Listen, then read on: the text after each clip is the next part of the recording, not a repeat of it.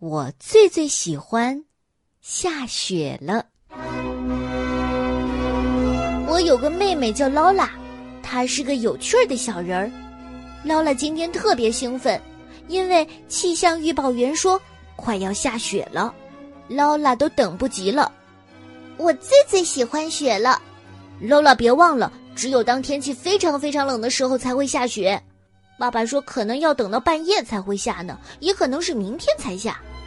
我知道，可是现在已经冷得要命了，所以我敢说，不到半夜就会下雪的。快睡觉的时候，劳拉说了：“查理哥哥，现在已经开始下雪了吗？”“没有，快睡吧，劳拉。”“我不能睡，因为我睡着的时候可能会下雪。”“我要再看一次，没有下。”“我要再看一次，有没有下雪？”“没下吧。”快去睡吧。可是，刚过了一小会儿，查理就听到劳拉又悄悄的从床上爬了下来。哦，嘿，下雪了！查理，快快起来！下雪了，真的，真的下雪了！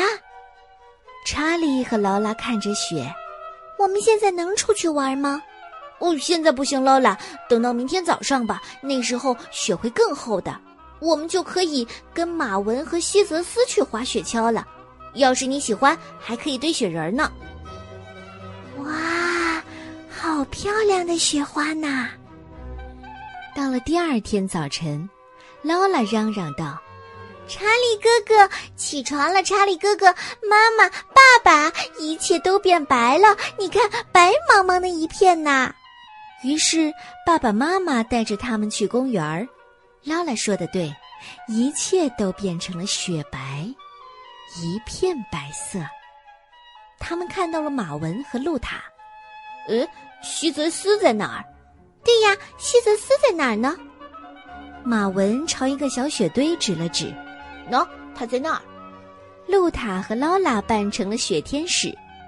我最最喜欢雪了。我也喜欢雪。我也最最喜欢雪了。他们找到一个大斜坡滑雪橇，连西泽斯也来了。准备好了吗？预备，出发！哦哦啊哦！太刺激了！哦，哥哥查理哥哥抓住我！查理哥哥！他们和马文、露塔一起堆了一个雪人。让我们来堆个雪狗吧！来吧，劳拉。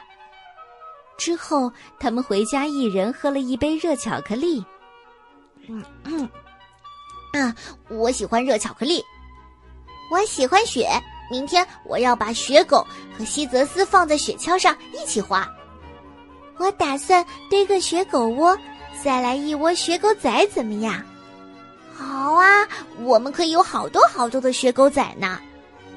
可是，等他们第二天去公园的时候。劳拉什么都堆不成了，雪不见了，可爱的雪都不见了，不再是白色的了。查理，这里又冷又湿，变成棕色雪狗也不见了。这样，他们只好回家。查理哥哥，为什么我们不能天天都有雪呢？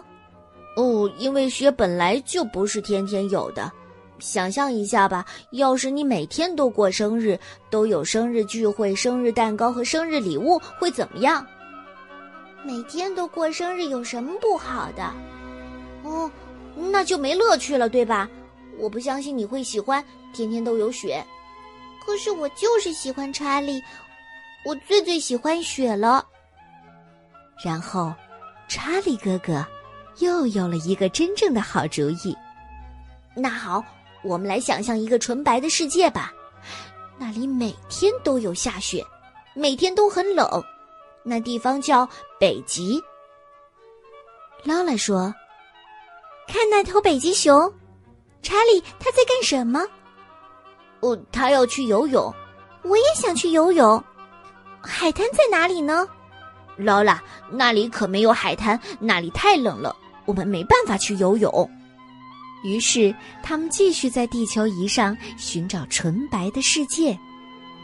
查理说了：“这里还有个地方，就在这个地球的下面，这地方叫南极，有海豹、鲸鱼，你看，还有企鹅。这些企鹅看上去呆头呆脑的。查理哥哥，看样子他们要去参加派对呢。我真希望我现在穿着最好最漂亮的晚礼服，你知道，就是有条纹的那件。呃，可是劳拉，你在南极是没有办法穿条纹裙子的，你得一直穿着大衣，因为太冷了。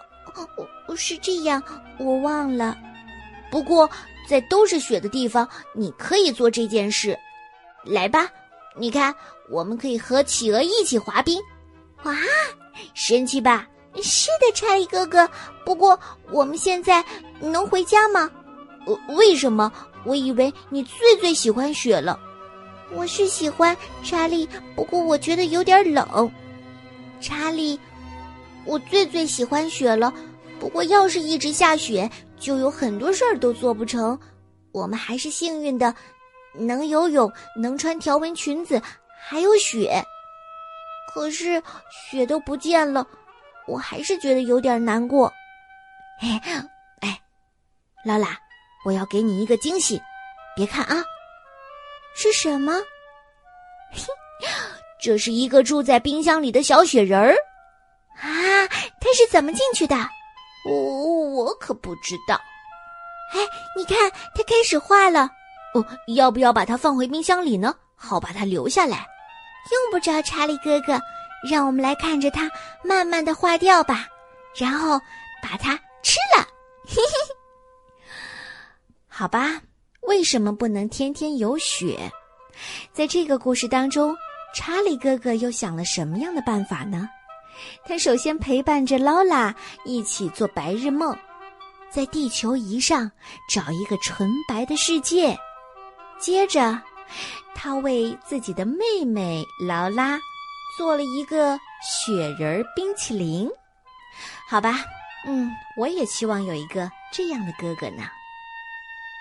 面对不讲理的小朋友，最好的办法就是马上启动想象力的飞船，拐个弯儿，暂时离开不友好的现实世界，讲一个故事，并把故事推向另一个极端，让故事来告诉孩子该怎么办。哼，好吧，我也要向。查理哥哥学习，然后好好的改正孩子的行为习惯。好了，这就是我今天带来的故事，也是最后一个查理和劳拉的故事了。我相信，董云阿姨简单的去表达这样一个故事，还真的不如大家把这本书找过来，好好的读一读。一定记住，是亲子阅读哦。